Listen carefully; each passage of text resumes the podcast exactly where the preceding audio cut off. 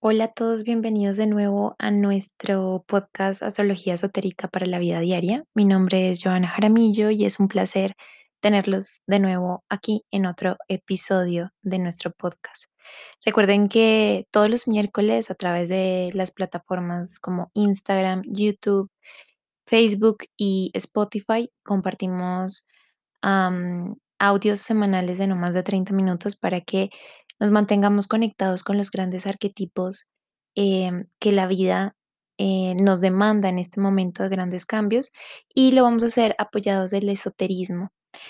Eh, en el episodio de hoy, nuestro cuarto episodio, hablaremos sobre el signo de Escorpio y hablaremos sobre el miedo al cambio y el miedo a la muerte.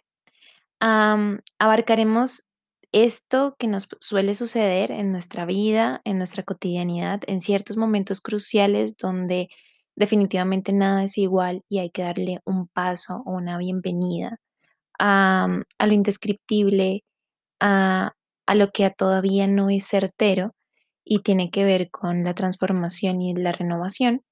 Y lo abordaremos desde la astrología esotérica, pero también quisiera en esta eh, capítulo de hoy hablar sobre el tarot simbólico, una de las artes que yo creo está más olvidada, pero que gracias a eso se oculta un gran eh, mensaje.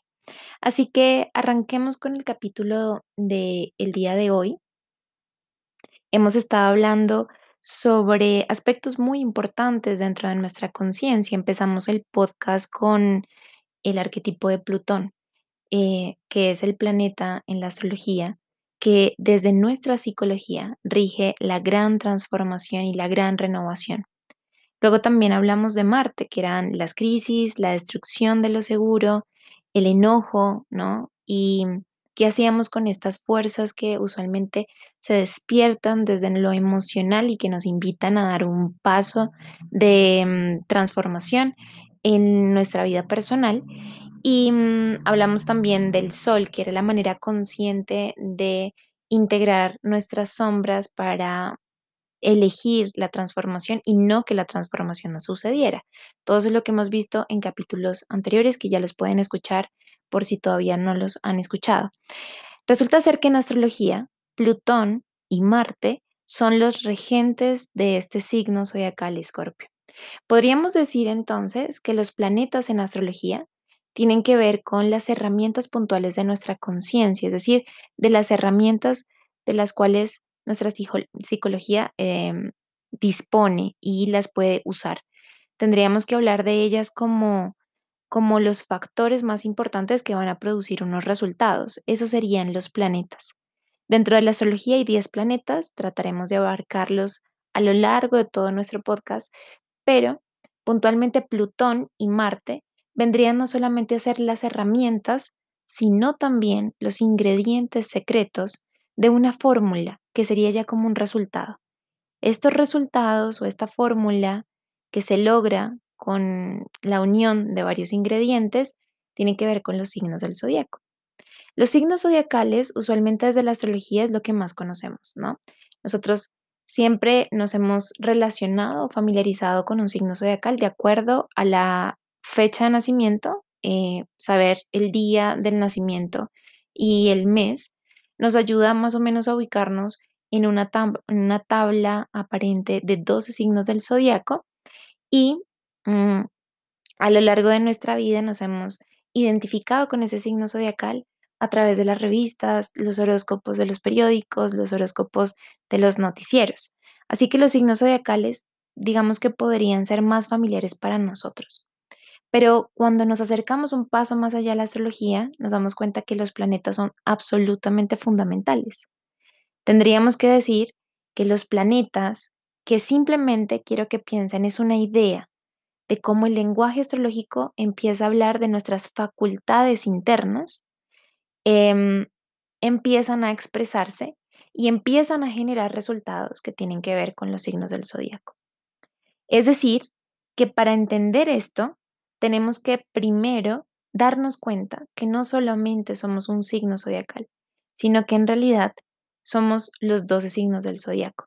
Porque si yo tengo todas las herramientas de la conciencia, porque todos la tenemos independiente de si lo sabemos, si las usamos conscientemente o no, pero todos tenemos estas herramientas, em, sus diferentes procedimientos y sus diferentes combinaciones van a generar 12 resultados dentro de nuestra conciencia, que son los 12 signos del zodiaco. De pronto yo puedo tener eh, una personalidad más afín a un cierto signo zodiacal, sí, eso suele suceder. Es la manera en que la astrología puede llegar a ser tan increíblemente exacta en sus descripciones o en sus diagnósticos psicológicos. Pero cuando hablamos, hablamos un poco más allá y mencionamos de la astrología esotérica, tenemos que entender que en realidad estas fuerzas son las fuerzas de la vida.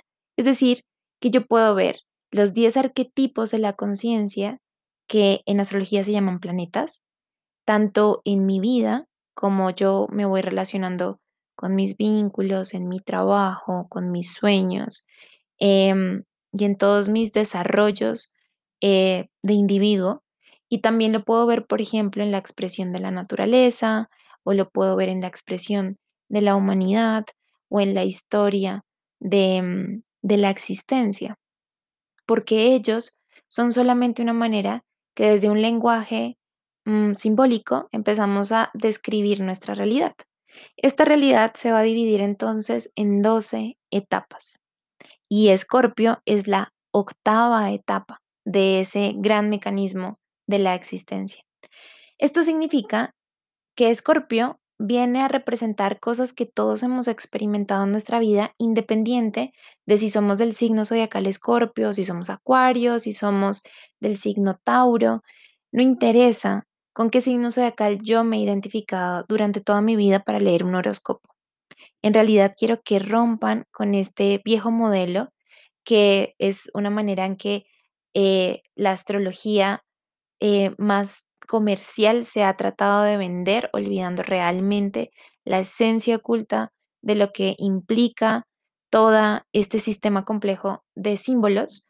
Em, y es una manera muy fácil en que se trató de llamar la atención de las personas para hacerlo algo mucho más reducido, algo mucho más fácil de entender, algo mucho más simplista, pero que en realidad no está abarcando ni el 1% de lo que significa realmente la astrología. Entonces, cuando hablamos de Escorpio y hablamos de este miedo al cambio y de este miedo a la muerte, es como decir que solamente los signos Escorpio tienen miedo al cambio y miedo a la muerte. En realidad no es así.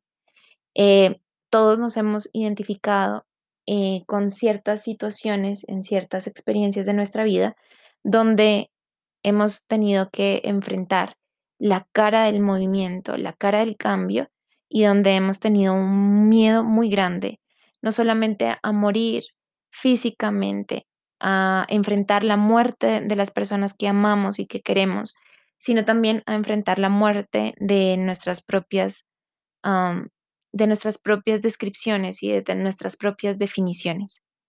Así que, por ejemplo, si yo toda la vida me identifiqué con ser, por ejemplo, una profesional que tenía una carrera brillante y que tenía muy buenos empleos, en el momento en que pierdo mi trabajo, estoy enfrentándome a una muerte de definición. Tengo que salirme de ese traje que de alguna manera me ha dado una identidad y que también me ha dado un valor. Y al salirme de ese traje puede resultar doloroso.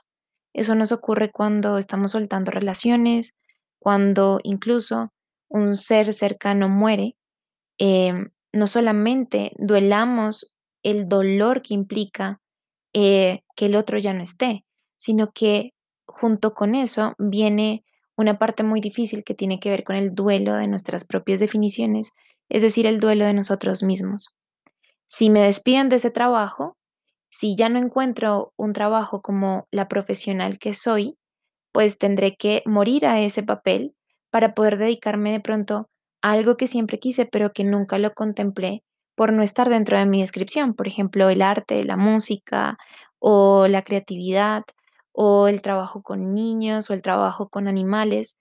En fin, pueden ser infinitas, em, eh, infinitos ejemplos, pero es simplemente una manera de contextualizar.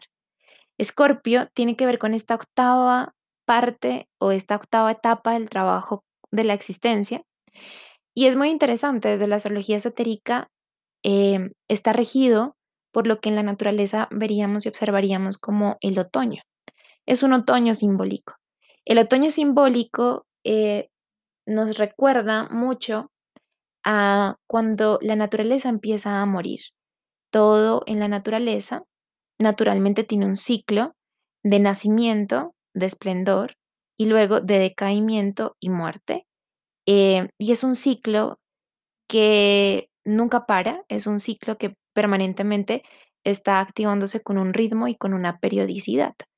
Así que Escorpio viene a representar dentro de nuestra psicología esa etapa de la renovación. Cuando nosotros soltamos nuestras hojas, nuestros frutos, nuestras flores, nuestras ramas y empezamos a entregarle de nuevo todo a la naturaleza y ahí hay un proceso de renovación. El árbol entonces, em, a nadie se le ocurriría decir que el árbol es la flor el árbol es la rama o la hoja. la descripción del árbol está mucho más allá de eso. Claro que un árbol tiene ramas, tiene hojas, tiene flores y tiene semillas y frutos, pero no se identifica solamente con em, el follaje de su copa. Así que la idea de la muerte siempre nos trae unas asociaciones culturales a el fin, pero como sabemos el árbol tiene que soltar lo accesorio y está además sometido a un ciclo repetitivo donde continuamente va a tener que renovarse sin pausa o renovarse sin detenerse en ningún momento eh, para volver a nacer y luego volver a morir y después volver a nacer y luego volver a morir.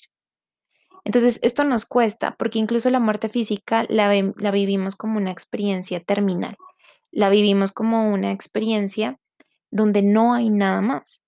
Pero así como podemos ver lo grande en lo pequeño, así como sucede en la naturaleza, nunca nada muere, todo está en constante transformación. Y esto es lo que nos sucede en esta octava parte del trabajo llega un momento en que tenemos que renovar nuestras descripciones. Pero déjenme contarles cómo llegamos a esta octava parte del trabajo.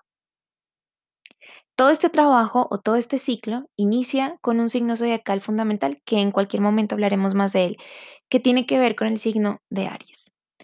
Aries está representado por un carnero y ese símbolo representa dentro de cada uno de nosotros el movimiento que nos lleva a crear iniciativas. Esta, primera etapa tiene que ver con la siembra, ¿no? De manera simbólica. Es como yo doy un primer paso, pero quiero que piensen que si bien estamos hablando de la naturaleza, también estamos hablando de la psicología. La siembra también representa dentro de nosotros una intención, dar cualquier paso, tomar una decisión, eh, dar eh, cualquier conclusión, generar cualquier acción. Todo eso está reflejando de alguna manera una intención. Lo que pasa es que nosotros somos seres absolutamente íntegros y estamos íntimamente conectados, holísticamente conectados.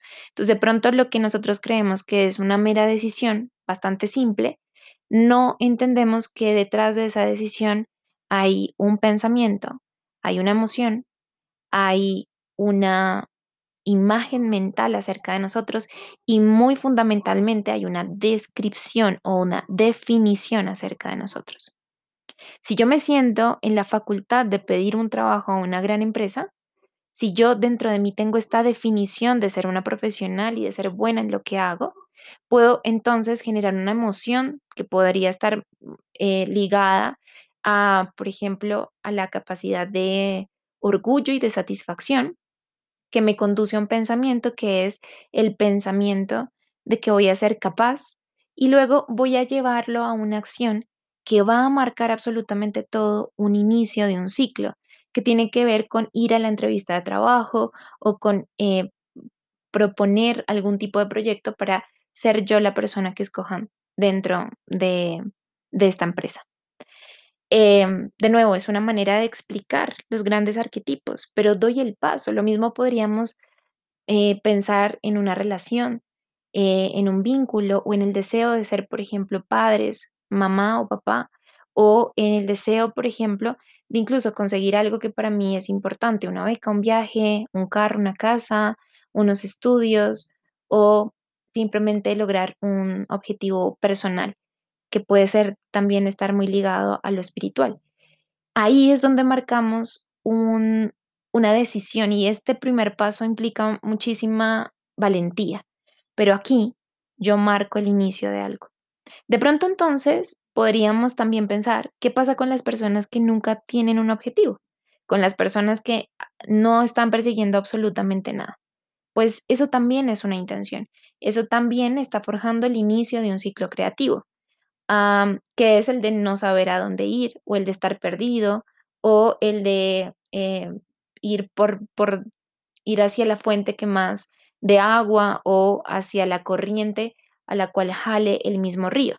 Eso también es una intención. Pero quiero que sepan que en este primer punto del ciclo creativo, del ciclo zodiacal, aquí estamos nosotros absolutamente convencidos de quiénes somos y tenemos una imagen.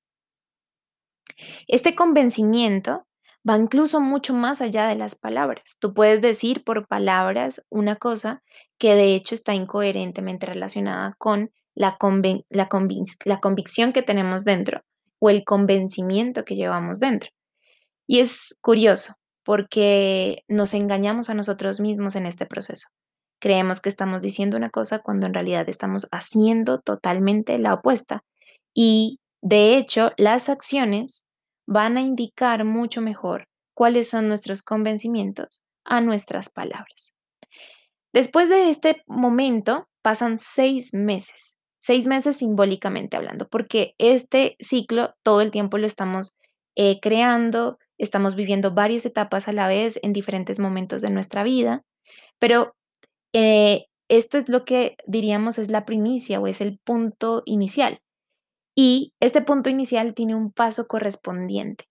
Cuando llegamos a la séptima etapa del proceso, es decir, la intención era la primera etapa que estaba asociada a Aries, cuando llegamos a la séptima etapa de este proceso, que está asociada al signo de Libra, yo recibo un equitativo. Y por eso Libra es el signo zodiacal que está expresando esta etapa, porque hay una sensación de equilibrio, de equidad, hay una sensación de balance. ¿Y cuál es el balance? Aquí ya tiene que ver con aspectos externos. El convencimiento va dentro de mí. Yo lo llevo todos los días dentro de mí. Pero el balance o el resultado tendría que verse afuera. ¿Y cómo lo voy a notar? Por mis experiencias. Es decir, esto también nos da otro tip. La mejor manera para entender cuáles son nuestros convencimientos es ver qué es lo que está pasando a nuestro alrededor, cuáles son las experiencias que nos están envolviendo en este momento y lo puedes, y puedes hacer el ejercicio incluso con épocas atrás o con situaciones que de tiempo atrás, que de pronto todavía no has conectado con la semilla que origina este tipo de cosechas.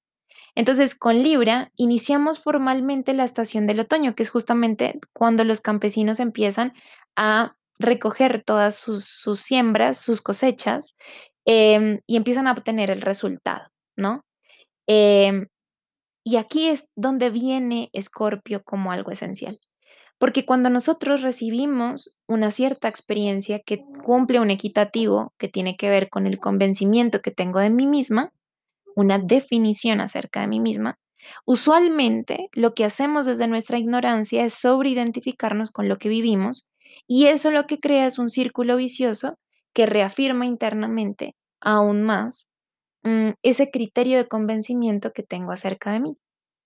Lo cual se convierte en una situación muy difícil porque es como un ratoncito encerrado en una rueda de hámster que está corriendo afanosamente, pero no llega a ningún lugar y repite la experiencia como en un infinito de vu. Entonces, aquí está el truco. Ah, nadie nos ha enseñado justamente esto. Nadie nos ha enseñado que nuestras experiencias de lo que estamos probando en la vida o lo que hemos tenido que vivir está íntimamente ligado a un convencimiento mío. Y que así, cuando yo me detengo a ver simbólicamente lo que está detrás de mis experiencias, es que podría yo entender qué es lo que hay dentro de mí y qué es el inicio, cuál es el inicio de mi proceso creativo para empezar a transformarlo y mejorarlo y renovarlo. Y aquí es donde entra Escorpio. Escorpio entonces es el signo siguiente a Libra, que es el séptimo, la séptima etapa. Escorpio vendría a ser la octava etapa. En esta octava etapa, eh, Escorpio cumple un rol fundamental, que es deshacerse de la forma y llegar a la esencia. Y por eso es extremadamente simbólico, es extremadamente profundo. Eh, Escorpio no es de quedarse con las apariencias, es realmente llegar a lo esencial, a llegar a lo no evidente. Curiosamente, con Escorpio todos tenemos la posibilidad de dos cosas. Primero, destruir la apariencia de las experiencias que hemos vivido, ya sea atrás, en este presente o en el futuro, y poder acceder a ese símbolo o acceder a esa esencia del conocimiento para entender cómo podemos mejorar nuestro proceso y que se convierta en una espiral de evolución y no en un círculo vicioso. Eso por un lado. Pero lo segundo que puede hacer Escorpio en esta octava etapa es morir a esa definición desde donde todo inició. Y créeme que si bien a veces es difícil morir a ciertas cosas, en algunos momentos es necesario. Se convierte en necesario morir a la idea que tenemos o al convencimiento de sentir que no somos válidos, a morir a la idea de que somos nuestra historia familiar, a morir a la idea de que estamos condenados, a morir a la idea de que no somos talentosos, a morir a la idea de que nunca hemos tenido suerte, a morir a la idea o al convencimiento de que no merecemos el amor.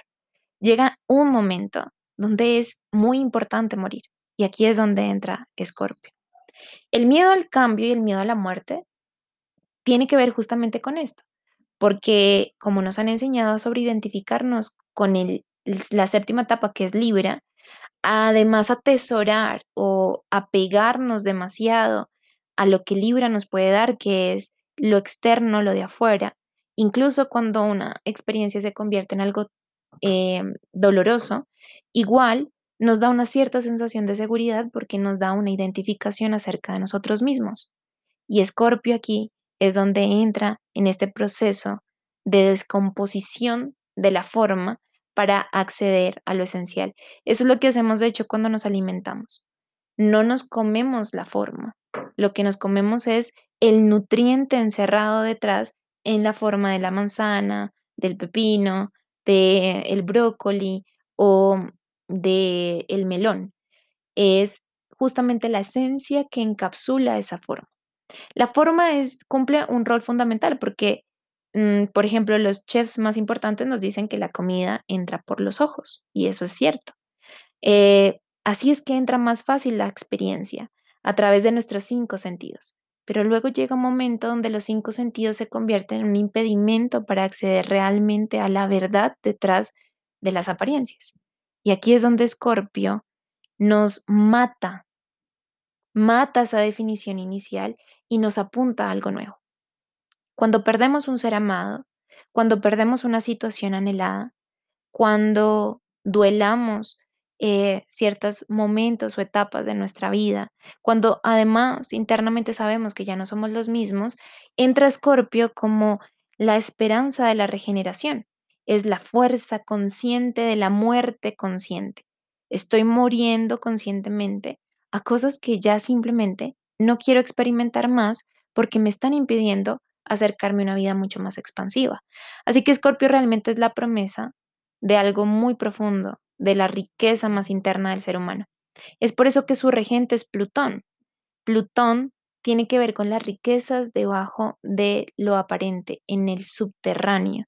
Y cuando yo muero a las apariencias, cuando me quito como el árbol todo el follaje o lo accesorio, las ramas o las hojas secas que ya no tienen vida y me despojo de ciertos disfraces que me he puesto a lo largo de la experiencia de mi vida, encuentro mucha más luz y encuentro una capacidad de conectarme con mi verdadera esencia.